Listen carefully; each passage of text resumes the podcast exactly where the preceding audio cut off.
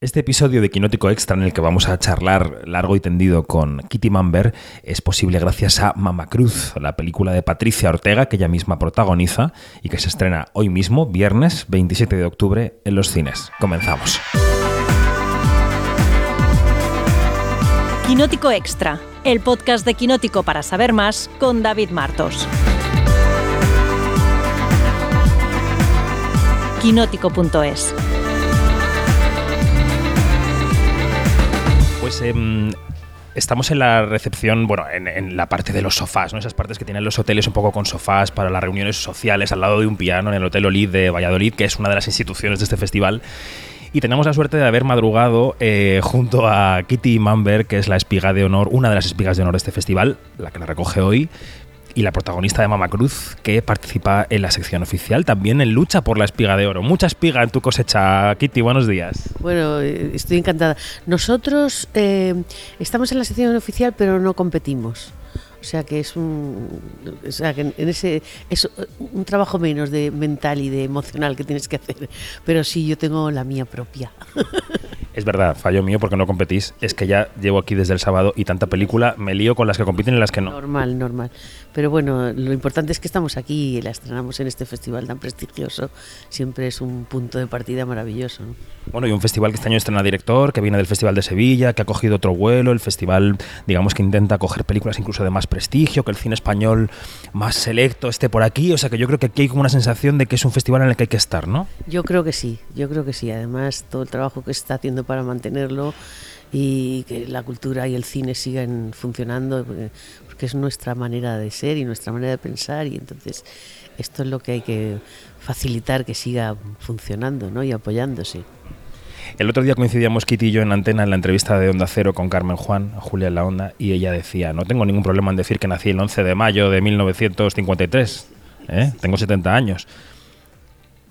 ¿Cómo estás a los 70 años? ¿Cómo definirías tu día a día, tu, manera de estar, de ser? ¿Cómo, cómo está Kitty Mamber? Estoy bastante bien, me cuido bastante también. Estoy además en una etapa en la que mm, sigo trabajando, afortunadamente, pero no con ese frenesí desde antes de la pandemia, ¿no? que realmente a mí me vino muy bien ese descanso porque estaba un poquito hasta la coronilla. Y, retomando cosas que también quiero tener mi huertecito, mi manera de pensar más tranquila, en fin, no la vorágine esta de nuestra profesión, que cuando trabajas es maravilloso, pero el resto, estos daños colaterales que tenemos con vosotros, perdona que lo llame así. No, no, así es. Pues bueno, es la, parte que a mí me, me, me, cuesta más, ¿no? Mm, porque me requiere el triple de, de concentración, pero me encuentro súper bien. Y tengo una sensación muchas veces de, decir, ay Kitty, que ya tienes 70 años, como diciéndome a mí misma, recordándomelo, ¿no? Porque no, para muchas cosas, por ponerte un ejemplo, mi hija me dice, ay, qué niña eres, mamá. ¿Sabes? O sea, tengo un poco esa manera de ser. Y a pesar de esa tranquilidad o esa paz mental que vas buscando, vas buscando rincones para esa tranquilidad, eres súper tuitera y estás súper pendiente de la actualidad. Eso no lo pierdes. Sí, sí bueno, súper tuitera en, en, un sentido de, de, compartir información, porque yo no pongo opinión. Bueno, ya estoy opinando al, al, compartir ciertas informaciones, pero me parece que es un, nada, es un granito de como la información está tan mediatizada por, y manipulada por muchísimos sitios eh, en un porcentaje bastante alto, pues yo creo que las cosas que a mí me parecen que también se deben saber y que yo me alegro mucho de, poderlas, de poder informarme de otra manera, pues es, lo que comparto. Es un poco, o sea, pero tampoco soy mm, un activista de dar opinión y de entrar en esas polémicas a veces tan desagradables y tan duras. Ese mundo mm, mm, incluso cuando alguna vez caigo en la tentación de ver respuestas de cosas que a a la tercera digo no ya está se me quito porque no porque es un la gente en Twitter mm, está muy bien porque se dicen muchas cosas pero la gente también vierte mucho odio ahí y no me gusta vivimos en un mundo pues muy agitado, ¿no? Tenemos una guerra en Ucrania, tenemos otra empezando o, revitalizándose en Israel y Gaza que lleva muchas décadas. Em, en nuestro país pasan también muchas cosas, hay mucha desigualdad, pero también es verdad que el país ha avanzado en muchos sentidos. Que, cuando mires alrededor a este país, ¿qué es lo que ves, Kitty? Sí, em, eh, indudablemente ha, avanzado en muchísimas cosas. Lo que pasa que también se, se dejaron así como a medio solucionar varias también y, a veces... Mm, mm, a mí me da ciertas realidades me dan como fetones de, de, volver a cuando yo tenía 17 o 18 años, volver a los 17, como, diría, no, es una broma, es que no, no, lo puedo evitar, tengo una mente calenturienta y de vez en cuando me salen cancioncillas. Eh, perdonad. Em, eh, y, dices, pues esas cosas de la censura, decir, oye, por favor, otra vez, ¿no? O sea, de pronto se meten, dicen unas cosas y hacen exactamente lo contrario de lo que acaban de, decir, luego pactan entre ellos para seguir llevándoselo muerto y estas cosas. Y a mí esas cosas me recuerdan otras, otras épocas, ¿no? Y noto un cierto deterioro en muchas, en muchas, en todo lo que quieren privatizar se nota deterioro y eso es nefasto. Esto es, creo que es un robo que nos están haciendo. Bueno, esta noche Espiga de Honor. Vamos a aterrizar ya en la Seminci. Espiga de Honor a una carrera que evidentemente no ha acabado, que sigue. Em, no sé si vas a mencionar estos nombres esta noche en tu discurso. El discurso lo dejo para ti, para, para lo que quieras decir. Pero si tuvieras que citar algunos nombres que hayan sido claves para que tú estés aquí hoy, para que tu carrera haya sido posible, ¿qué nombres serían, Kitty? Muchísimos, Carlos Hipólito, Manolo Coronado, Jorge Fresno, Los Rasquetis, Torresani, una amiga mía de aquí de Amparo Sandoval, eh, por supuesto mi familia, sobre todo parte de ella, eh, eh, maestros que he tenido, Vicente Fuentes, Dina Roth, es que tengo un montón, es parte de mi discurso, no los voy a nombrar a todos porque además ellos lo saben porque se lo he agradecido eternamente siempre, pero diré que hay un montón de gente que me ha ayudado en muchos sentidos.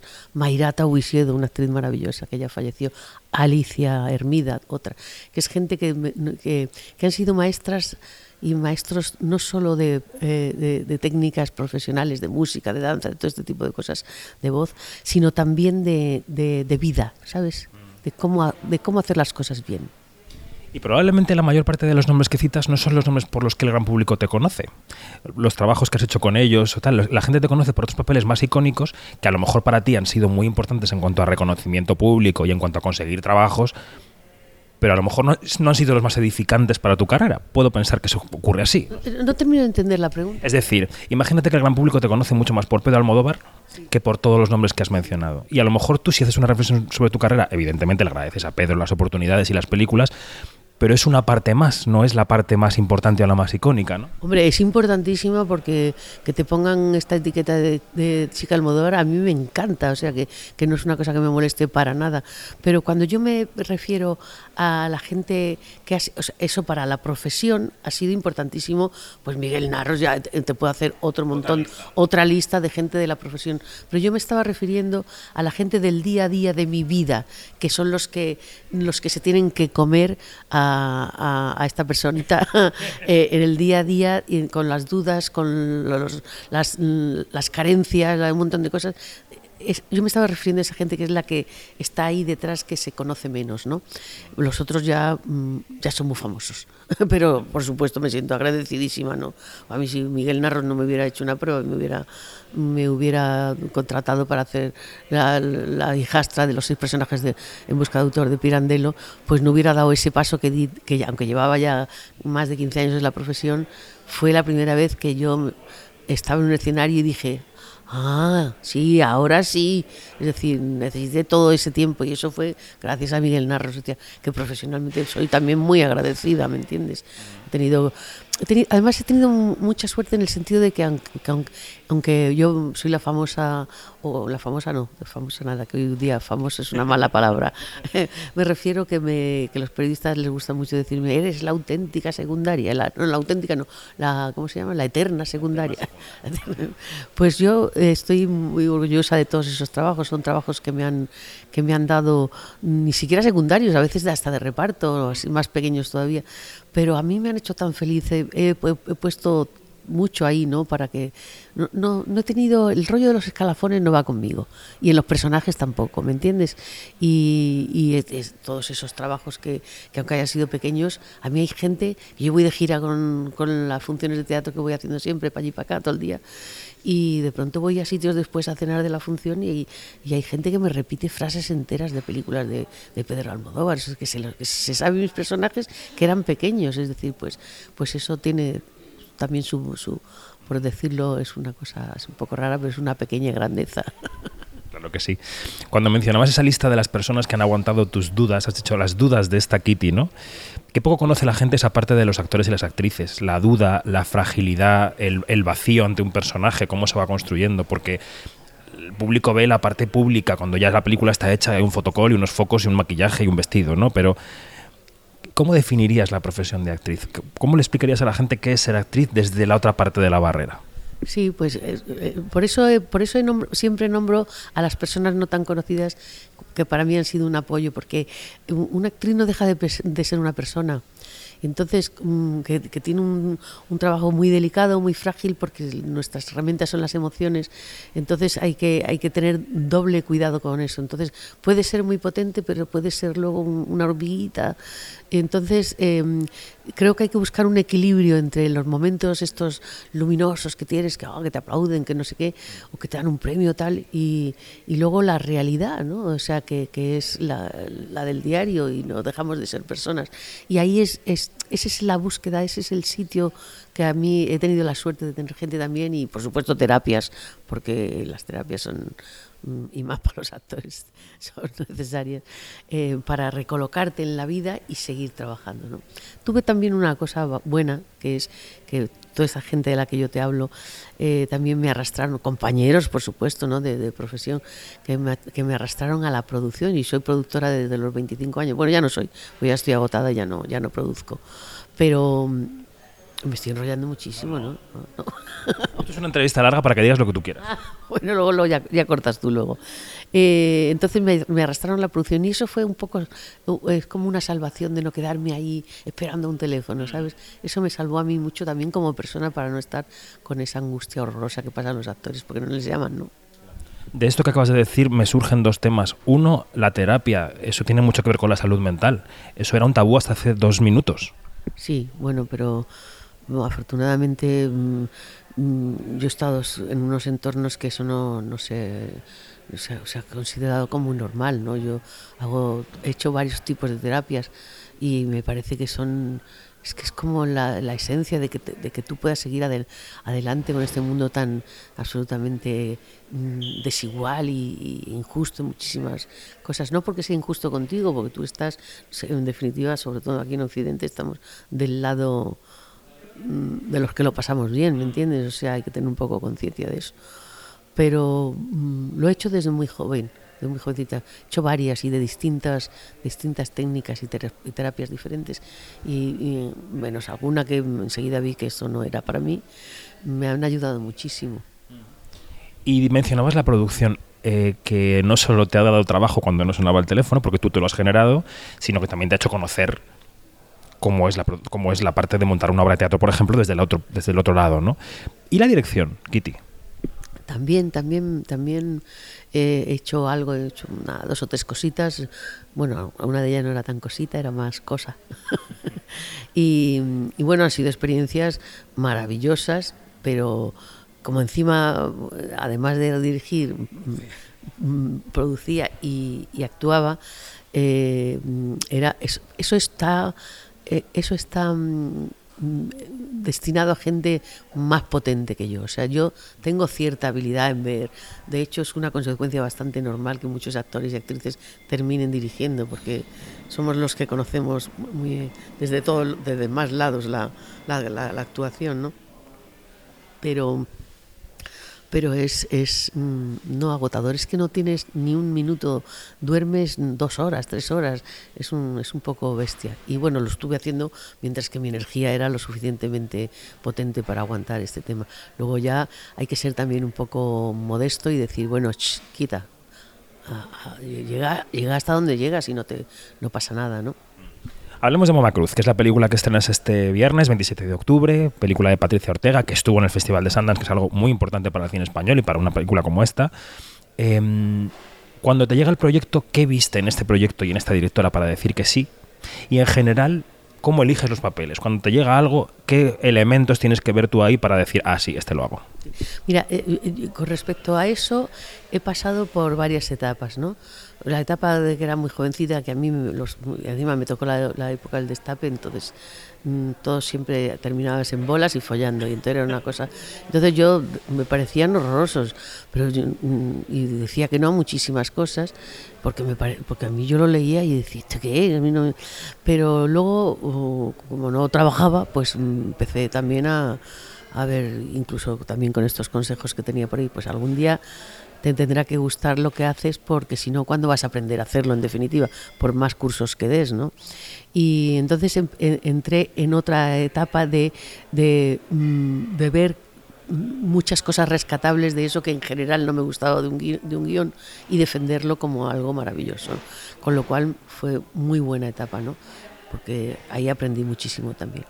Y, y, pero ahora, y como ya luego he tenido un, un, tiempo muy frenético de trabajo, eh, ahora estoy en un momento en el que quiero, eh, no, no, quiero ya ese frenesí, quiero ir despacito para poder degustar y volver un poco, no a hacer trabajo a destajo, que no es muy bueno tampoco para el resultado, ¿no?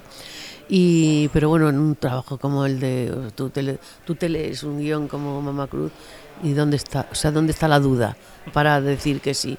Todo lo contrario, te sientes eh, completamente tocada por la varita mágica de que te ha tocado a ti, ¿no? Y, entonces, mm, y luego además me encontré con, aunque ya tuvimos varias conversaciones, primero por, por Zoom y estas cosas, porque ella todavía vivía en Buenos Aires, y, luego tal, y era, me, me vi su cine de Patricia Ortega, y me dije, esta tía me, a mí me interesa muchísimo. Mm, eh, dirige desde un sitio donde los, donde los personajes se les, se les oye respirar, se les, o sea, es, es, mm, es, muy, es un cine muy minimalista y muy, muy delicado, muy interiorizado, pero está lleno, está lleno, lleno, lleno de cosas. Entonces fue un... Eh, eh, yo lo estoy diciendo porque es que es como siento. Siento que he hecho un máster en el menos es más. ¿Sabes? Con esta peli. Interesante. Tu personaje, Mama Cruz, podría tener aproximadamente tu edad, pero es de un universo completamente distinto al tuyo, ¿no? No sé si completamente, pero en parte distinto al tuyo. ¿Tú te sentías representando a mujeres que conoces, a mujeres que han tenido que cercenar una cierta parte de su vida porque la sociedad o el, o el, ritmo de vida o sus maridos o lo que sea les han ahogado esa parte? ¿Te has sentido responsable en cierto sentido de representar a esas mujeres que has visto en tu vida? Sí, más que responsable, que es que viene con la cosa esta de la culpa. cristiana. Y no, y no sale todo el rato a nosotros, a ti también, por lo que veo. Eh, más de eso es, es como tener la, la oportunidad de, de, de, visibilizar eso que, por supuesto, está muy cerca de todos nosotros, ¿no? Porque esto es es, es, uno de los grandes problemas que tiene la mujer, que se dedica a los cuidados, primero, al, primero en su casa ayudando a la madre, luego al novio, luego al marido, luego al hijo, luego a los nietos, eh, luego a, administrar, trabajar en la casa by the face, porque no, nunca se pilla ni, ni, ni, un euro de todo ese, todos esos trabajos. Y, van sepultando su vida, la sexual también. Pero toda su vida, un mundo, en Mama Cruz una de las cosas preciosas que, que, que es que, o sea, el, el, el, deseo sexual es como la, punta, que, la chispa que, que, salta para un montón de cosas que tenía ella allí. Eh, claro que me siento que, que siento que estoy haciendo algo que creo que es bueno ponerlo en, de manifiesto, ¿no? Porque es que la, la vida no acaba porque el, por, por, los años, acaba cuando tú acabas, cuando tú decides que ya te vas a jugar el dominó al bar y ya no haces nada o ver un partido de fútbol. Y, y en eso, esa, la rutina es bastante chunga. Para los viejos es necesario una rutina, para mí, yo, para, yo también soy vieja y, y también, también, ¿eh? eh, también lo necesito porque te, tiene que ver también con la disciplina, tiene que ver con... Y, y, hay cosas también de salud que si no llevas como Dios manda, pues luego te va, te va a pasar factura.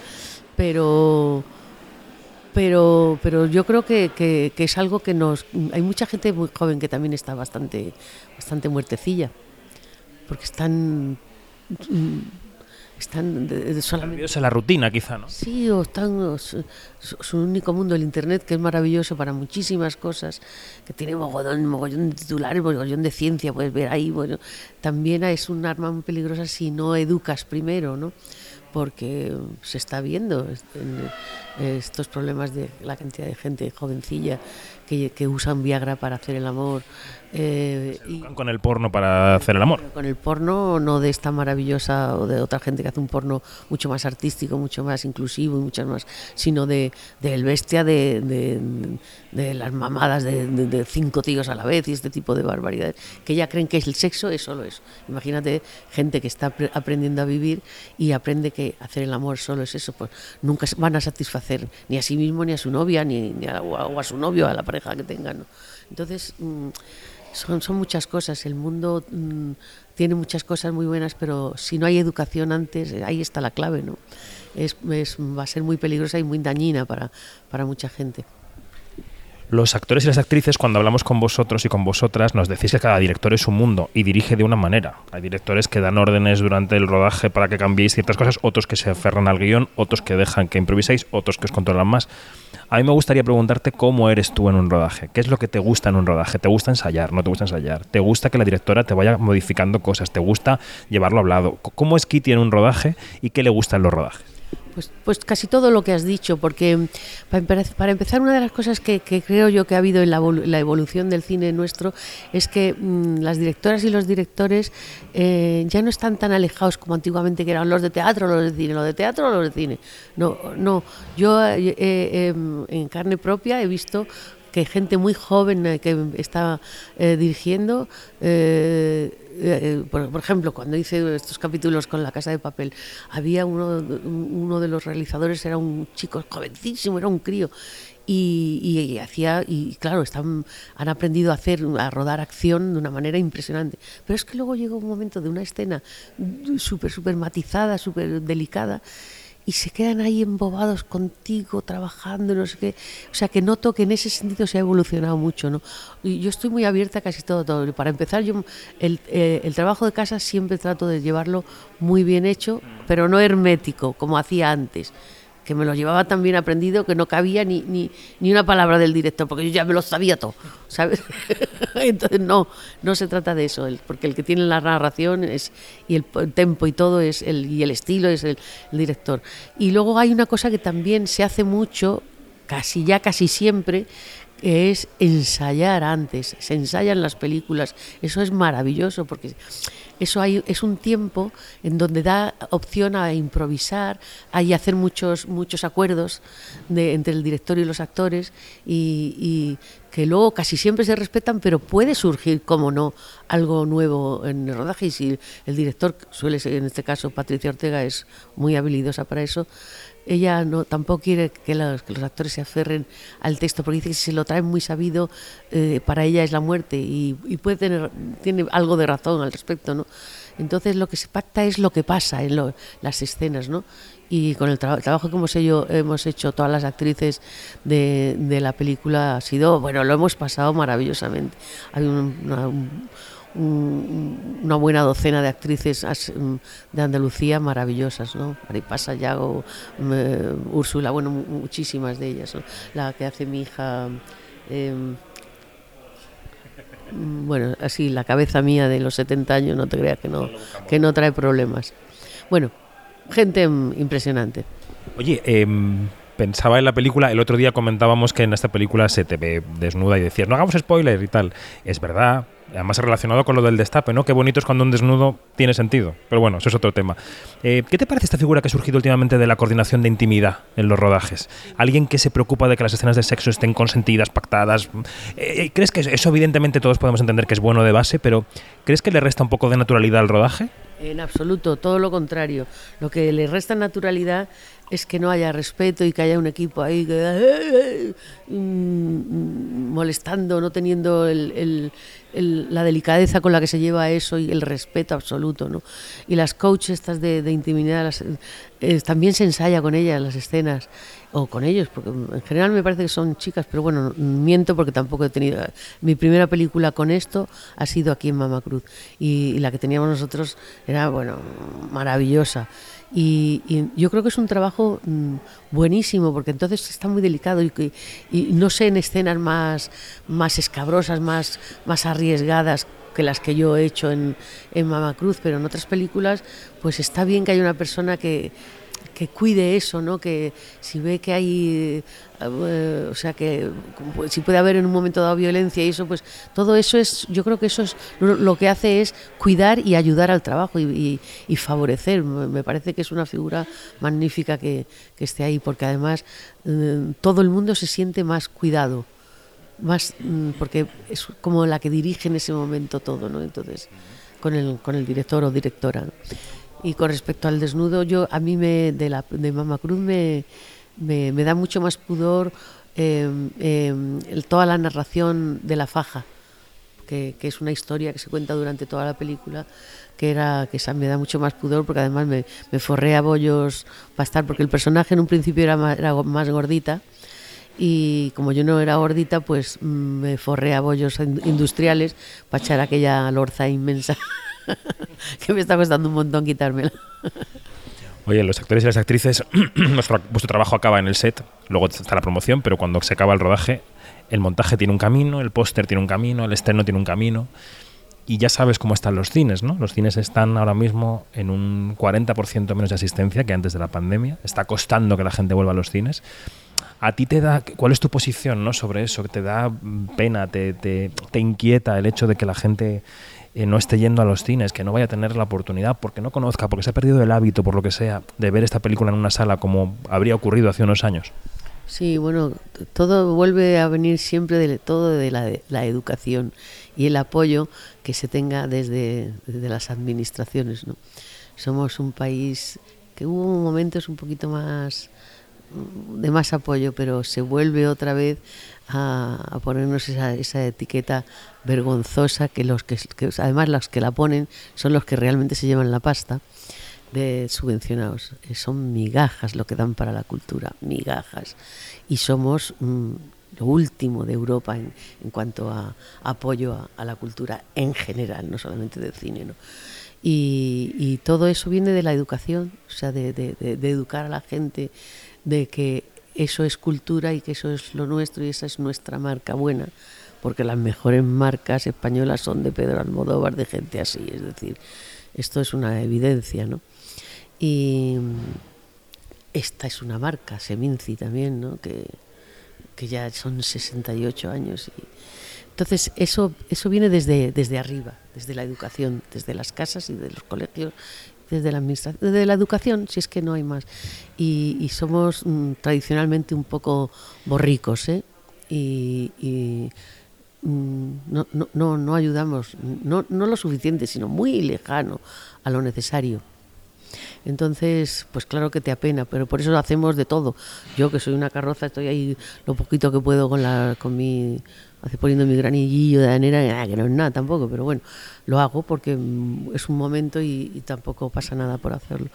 Eh, las redes y, las, y las, mm, las empresas que se dedican a la promoción hacen mm, virguerías, virguerías para, para, que, para que la gente vaya al cine. Pero si, si el apoyo grande no está desde arriba es, es complicado. Nosotros no, no, no, dejaremos de hacerlo porque lo que tenemos a cambio es que en nuestro país hay un talento gigantesco en todos los sectores artísticos, en todos. En una película hay una gente de vestuario en una serie que convierten con cuatro perras un sombrero en siete sombreros porque hay que seguir haciendo, porque tienen una imaginación y un poderío haciendo su trabajo maravilloso. Pues así en todos los niveles. Y entonces eso no va a parar porque somos un país mm, de artistas eh, y muy acreditativo, ¿no? Pero que no, que no abusen de eso, que, yo creo que se tiene que apoyar eso. No sé dónde vives tú, pero no sé, si, no sé si tienes un cine cerca en el que pongan versión original o pongan cosas interesantes, pero te iba a preguntar si sigues yendo al cine, si sigues pudiendo ir al cine con regularidad. Sí, no tanto como, como la que debería seguramente, pero también eh, quizá por mi, por, porque como yo soy actriz fundamentalmente de teatro también, que, sigo con las giras y el teatro ya sabes que lo paseamos mucho, pues a veces eh, cuando llego a casa de vuelta de los bolos, eh, digo, tengo que ir a ver esto y, y hago y, caigo como un fardo en la cama y, tal, pero, pero voy, claro, claro que voy. Este año además hay un montón de películas de mujeres buenísimas. Efectivamente.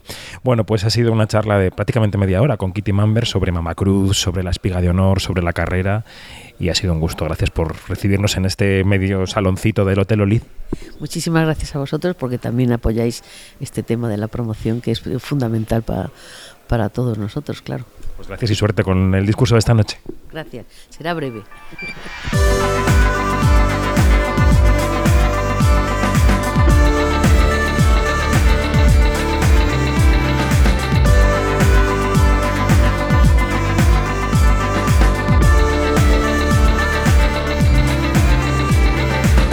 Nos vamos, más información en quinótico.es, primera con K y segunda con C o en nuestras redes sociales donde somos Quinótico. Hasta la próxima.